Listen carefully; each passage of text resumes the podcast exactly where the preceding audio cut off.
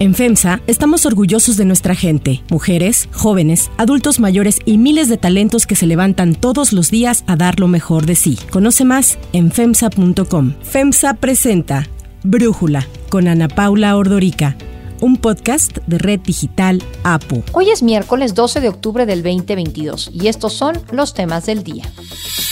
El libro El Rey del Cash deja al descubierto el modelo que López Obrador utilizó para financiar su movimiento que lo llevó a ganar en 2018. El presidente responde. Joe Biden reevaluará la relación de Estados Unidos con Arabia Saudita tras la decisión de la OPEP Plus de reducir la producción de petróleo. Pero antes vamos con el tema de profundidad. Unidos. Para exigir, para proponer, para mejorar. Ayer se presentó un nuevo frente de oposición llamado Unidos, integrado por personajes políticos, sociedad civil y empresarios. El anuncio se da en el marco de la fractura de la coalición Va por México, que estaba integrada por PAN, PRI y PRD. Unidos quiere presentar propuestas sólidas para las elecciones del 2023 y 2024, dando alternativas a las políticas de la administración actual. Quienes convocaron al movimiento Unidos fueron los integrantes de seis organizaciones, Unidos por México, Frente Cívico Nacional, Sí por México, Poder Ciudadano, Sociedad Civil México y UNE México. Ayer, Unidos presentó cinco propuestas, la participación y organización ciudadana, promoción y defensa del voto, un proyecto de gobierno hecho por los ciudadanos, un nuevo acuerdo ciudadano político y la defensa del Instituto Nacional Electoral. Sobre este último, recordaron que Morena está buscando una reforma en donde la autonomía del INE se vea afectada, ya que existe la posibilidad de que se haga un recorte a su presupuesto. Además, se podría poner como presidente del Consejo General algún partidario de López La abogada Carla Erika Ureña de UNE México llamó a los ciudadanos a fortalecer a la oposición. Un nuevo camino inicia para todo México. Nosotros somos forjadores y testigos del nacimiento de una nueva esperanza. La hora presente demanda que estemos unidos y unidas. Juntos somos muy poderosos, desunidos muy débiles. Además, los integrantes de Unidos plantearon proponer candidaturas únicas para las elecciones de 2023 y 2024 con la finalidad de que no existan divisiones partidistas. Por ello, el senador Emilio Álvarez y Casa invitó a los partidos políticos para unirse al bloque y lograr la mayoría en el Congreso. Obtener la mayoría del Congreso de la Unión en la elección de 2024 es estratégico y es fundamental. Lo acabamos de ver, ¿no? Hagamos unidos una alianza que tenga tres dimensiones. Una alianza electoral, una alianza parlamentaria y una alianza de gobierno. Guadalupe Acosta Naranjo, miembro del Frente Cívico Nacional, informó que Unidos va a buscar la participación del PAN, PRI, PRD y Movimiento Ciudadano. Ante la noticia de una alianza contra la 4T, el presidente Andrés Manuel López Obrador hizo un chiste sobre el nombre de la organización. Una nueva alianza que se llama Unidos, sea, es la UFC, Unidos Fuerzas Conservadoras López Obrador ofreció asesoría a la oposición para que, según él, dejen de hacer el ridículo y tengan oportunidad en las elecciones presidenciales del 2024. Además, les dijo que los ciudadanos votan por tres cosas, algo que les podría ayudar a enfrentar a la 4T. Lo primero es la organización política, lo segundo es el candidato y lo último, el programa. La jefa de gobierno, Claudia Sheinbaum, también salió a defender el movimiento del que forma parte. Aseguró que la oposición no tiene ideología ni propuestas claras y lo único que los une es estar en contra del presidente. Primero que ya no fueron por México. Segundo que pues cada vez se hace más conservador el grupo conservador. Aunque pues ya ni estar en contra del presidente se considera un factor de unidad en la oposición, el caso más claro es el del presidente nacional del PRI, Alejandro Moreno, quien ha logrado frenar los ataques de Laida Sansores, la gobernadora de Campeche, en su contra, al haber accedido a mantener al ejército en las calles hasta el 2028, como el presidente quiere. Esto generó una primera ruptura entre la coalición opositora PAN, PRI y PRD, pero en entrevista con el Universal, Alito Moreno aseguró que no existe ruptura de Va por México y mucho menos que él sea la razón de esta. Explicó que han sido, son y deberán seguir siendo una alianza opositora. Además, sostuvo la decisión de aprobar la extensión del ejército en labores de seguridad pública y defendió su postura argumentando que fue la respuesta para combatir a la delincuencia organizada. Aseguró que la coalición todavía tiene futuro rumbo a las elecciones del Estado de México, de Coahuila y las presidenciales. Por ello pidió reflexionar sobre lo que ha logrado la coalición y no sobre las diferencias que han tenido. El rescate de México será de la mano del PRI. El periódico Reforma presentó ayer una encuesta sobre lo que piensan los ciudadanos acerca de la oposición. La mayoría considera que el PRI y el PRD romperán su alianza con el PAN tras apoyar a Morena en el Senado. Además, el 40% de los mexicanos consideraron que lo más conveniente para el PRI sería aliarse con Morena, mientras que el 28% piensa que lo factible es estar sin alianzas y el 26% cree que lo mejor es conservar la unión con el PAN y el PRD. El análisis. Para profundizar más en el tema, le agradezco a Gustavo de Hoyos, cofundador de Sí por México y presidente de Alternativas por México, platicar con nosotros. Gustavo, creo que la gran pregunta que mucha gente se hace es si realmente tiene oportunidad la oposición de hacerle frente a Morena en general, todavía ni siquiera pensando en un candidato. ¿Tú qué piensas? Estoy convencido de que la oposición, si verdaderamente se alía con la ciudadanía, tiene una gran oportunidad rumbo a las elecciones de 2023 y 2024. Algo que poco se recuerda, Ana Paula, es que en las elecciones federales últimas que tuvimos los mexicanos, la oposición en su conjunto tuvo más de 2 millones eh, por arriba del oficialismo. Es decir, si en 2021 se hubiera electo presidente de la República, hubiera sido electo de la oposición. Esto va más allá de la popularidad del presidente, de alguna figura, y por eso es que nosotros estamos haciendo este llamamiento a través de la organización que recién presentamos de Unidos para que haya un nuevo pacto, un nuevo acuerdo entre la ciudadanía que no está de acuerdo con la actual del gobierno y los partidos en la oposición. Entonces lo que tú dices es en las elecciones intermedias del 2021 se pudo, sí se va a poder. Solo que aquí hay un componente distinto que es la elección presidencial y si vemos los careos de los posibles candidatos de la oposición ante cualquiera de los candidatos de Morena, no se ve ahorita que exista un candidato o una candidata competitiva en la oposición. ¿Da tiempo de construir eso, Gustavo? Sin lugar a dudas que sí. Empiezo señalando que hay que reconocer, sería iluso no hacerlo, que el partido en el gobierno tiene una posición políticamente robusta. Es evidente que el hecho de que el presidente haya elegido a sus llamadas corcholatas y que eso estén realizando campaña política abierta desde hace varios meses en todo el país, les ha dado un ganancial de reconocimiento, de conocimiento en todo el país. Sin embargo, me parece que las oposiciones en su conjunto, se hacen la tarea y la hacen bien, van a poder presentar una propuesta que sea competitiva y ganadora. El llamado que estamos haciendo nosotros es primero para organizar a la sociedad civil, segundo para construir, Ana Paula, una verdadera agenda ciudadana, tercera para con esa agenda llamar a los partidos en la oposición para que hagan una alianza mucho más amplia que la que se logró construir en 2021 y para que esa alianza desemboque en una candidatura presidencial única y con esto pasar una etapa de verdadera movilización ciudadana que permita competir y ganar las elecciones. Yo creo que va a ser una justa, desde luego, muy competida en el 2024. Falta tiempito y estoy convencido de que sí se puede lograr una alternancia. Yo pienso cuando vemos otras elecciones en México, en el mundo, ahorita vienen elecciones en Estados Unidos y siempre hay imponderables que permiten mover las preferencias. En el caso de Estados Unidos, parecía que los demócratas iban encaminados a un precipicio, a una derrota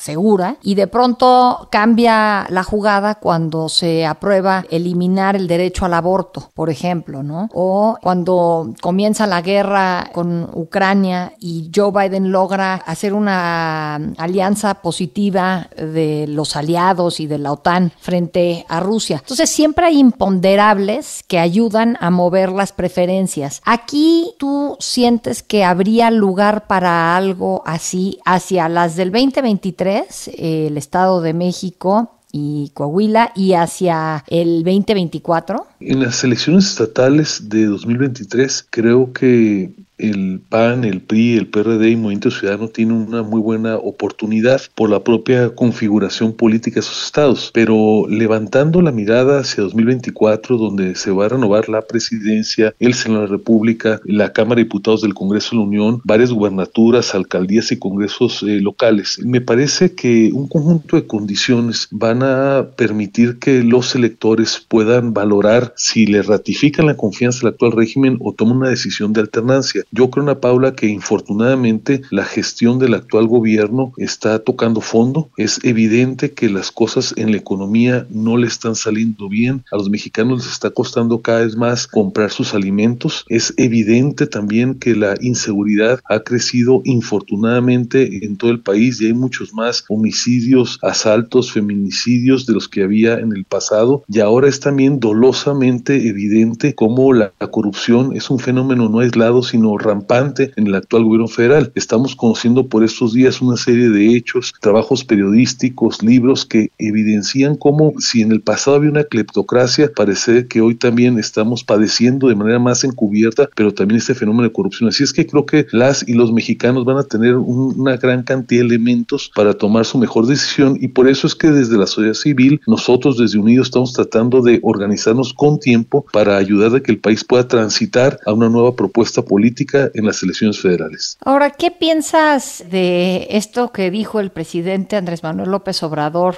ayer en su mañanera, que dice que a la gente lo último que le importa es el programa que presenten la, los políticos, que, que, lo más importante es la organización política, lo segundo el candidato y lo último el programa? Ustedes, al presentar este Frente de Unidos, hablan de un programa pues como lo primordial. Un político cuando no tiene una agenda definida es como un barco que no tiene la brújula orientada a donde quiere llegar. Nosotros no estamos anclados en una oposición irracional de cambiar por cambiar. Nos parece que una propuesta seria, Ana Paula, tiene que señalar con toda precisión en qué se va a basar, qué tipo de país se quiere construir. Nosotros hemos dicho que de entrada buscamos un país mucho más parejo, es decir, que tenga más oportunidades, que ataque la desigualdad. Nos interesa también un país próspero, es decir, que genere mayores oportunidades de trabajo, de bienestar para las personas basadas en su esfuerzo y nos interesa también un país mucho más en orden y en paz. Esos son los tres pilares de la propuesta. Sin embargo, hemos dicho que se va a construir a lo largo de los próximos meses y más allá de la opinión del presidente, que desde luego es respetable, a mí me parece que necesariamente los ciudadanos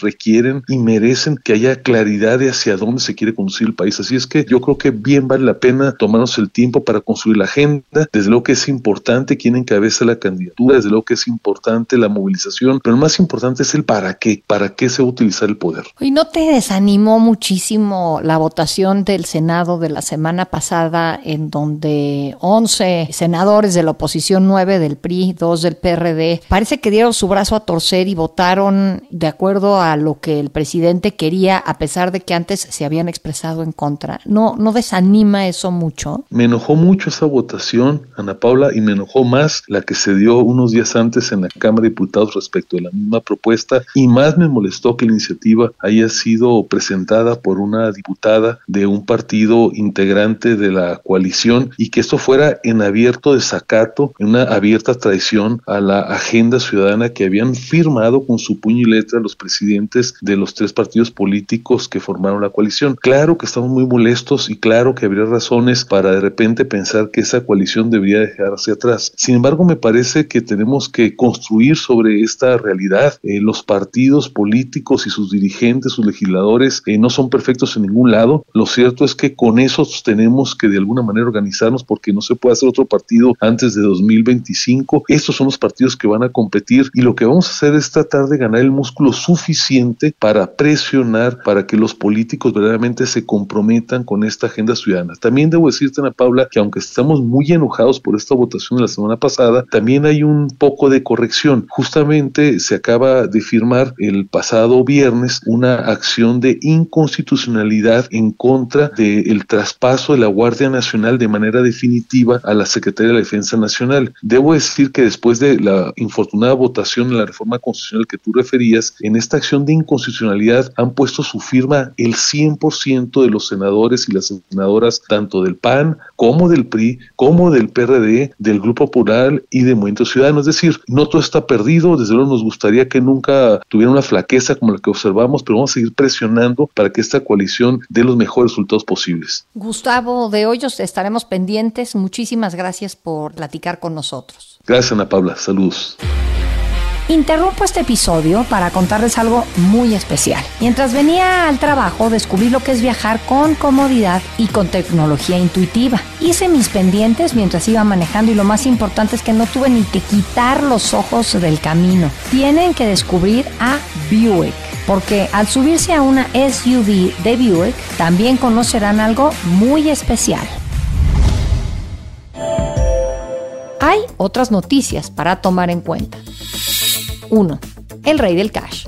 En el libro El Rey del Cash, Elena Chávez describe cómo se financió el movimiento que llevó a la presidencia Andrés Manuel López Obrador en el 2018. Los entiendo perfectamente y tienen toda la libertad para expresarse. Se han escrito como 10 ya en contra y van a escribirse pues otros 10 o 20 nada más que yo tengo pues un escudo protector es mi honestidad. La escritora, quien estuvo casada 18 años con uno de los hombres más cercanos al hoy presidente, con César Yáñez, relata mecanismos que López Obrador y colaboradores cercanos, muchos de ellos ahora funcionarios del gobierno federal, crearon para hacerse de dinero y continuar con su trabajo político. La autora revela que Alejandro Esquero, y secretario particular del presidente, era el encargado de asignar la cuota que cada funcionario capitalino debía entregar al movimiento de acuerdo con el número de empleados a su cargo. Relata cómo se implementó el ya famoso moche que ha distinguido a Morena, tal como se ha documentado en el caso de Delfina Gómez en Texcoco, equivalente al 10% o más de las percepciones de cada trabajador. Estas aportaciones voluntarias, entre comillas, eran solo una parte del financiamiento irregular al movimiento de López Obrador. En el capítulo Marcelo y su carnal, Mario Delgado, cuenta cómo el ahora canciller financió desde el 2006 con fuertes sumas de dinero en efectivo los trabajos políticos de López Obrador.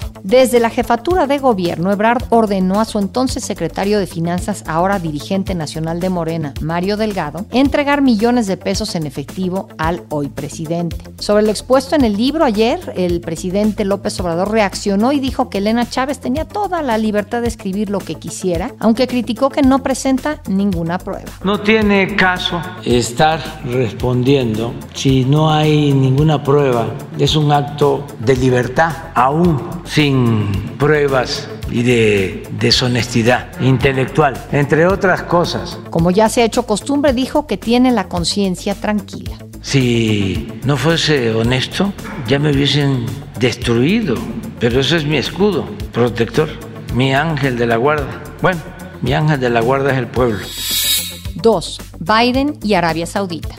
El presidente Joe Biden reevaluará la relación de Estados Unidos con Arabia Saudita tras la decisión de la OPEP Plus de reducir la producción de petróleo. Así lo confirmó el portavoz del Consejo de Seguridad Nacional John Kirby en entrevista con CNN. I think the president's been very clear. This is a relationship that we need to continue to reevaluate, that we need to, to be willing to, to revisit. And certainly in light of the OPEC decision, I think that's where he is. And he's willing to work with Congress to think through what that relationship ought to look like going forward. Y es que recordemos que la semana pasada tal como lo informamos en Brújula, la OPEP Plus, que agrupa a los 13 miembros de la Organización de Países Exportadores de Petróleo, encabezados por Arabia Saudita, y sus 10 socios, liderados por Rusia, decidió anunciar un recorte en su producción de crudo para impulsar los precios al alza. La decisión de la OPEP Plus ha sido tomada como un desaire diplomático a Biden, quien viajó a Arabia Saudita en julio pasado para reunirse con el príncipe heredero, Mohammed bin Salman, a pesar de que había dicho que no iba a tener contacto con él por el asesinato en 2018 del periodista Jamal Khashoggi. El recorte en la producción, que como ya decíamos provocó el alza en los precios de los energéticos, llega en un momento crucial para el Partido Demócrata de cara a las elecciones intermedias de noviembre. El aumento de los precios al consumidor ha sido un tema clave en la campaña republicana. El replanteamiento de la relación con Arabia Saudita llega también después de que el presidente del Comité de Relaciones Exteriores del Senado, el demócrata Bob Menéndez, amenazó a inicios de semana con bloquear cualquier futura venta de armas a Arabia Saudita. Menéndez denunció que la decisión del gobierno saudí de respaldar las acciones de la OPEP Plus era una muestra de que apoyaba la guerra del presidente ruso Vladimir Putin en Ucrania. Pese a cómo fue tomado el anuncio en Washington, Riyadh ha insistido en que apoyar el recorte de la producción petrolera no tuvo nada que ver con afectar intereses de Estados Unidos o alinearse con Rusia, que se trató de adaptarse a las condiciones del mercado procurando sus propios intereses económicos. Así lo explicó Adel Al-Jubeir, el ministro de Estado de Relaciones Exteriores de Arabia Saudita y ex embajador del Reino en Estados Unidos, en una entrevista con Fox News. Saudi Arabia does not politicize oil or oil decisions. Oil is not a weapon, it's not a fighter plane, it's not a tank. You can't shoot it, you can't do anything with it. We look at oil as a commodity and we look at oil as important to the global economy in which we have a huge stake. The idea that Saudi Arabia would do,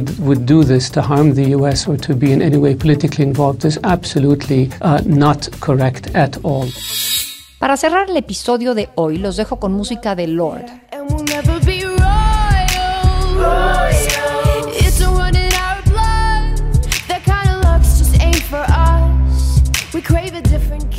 Hace nueve años, la cantante se convirtió en la solista más joven en escribir y grabar un éxito número uno del Hot 100 con Royals, quitándole el lugar que ganó en 1987 la cantante Tiffany. Esta semana, Lord está en México realizando su gira Solar Power para presentar su disco con el mismo nombre. Ayer fue el primer concierto en la Ciudad de México y hoy se presentará por segunda vez. También dará conciertos en Guadalajara el 14 de octubre y un día después en Monterrey.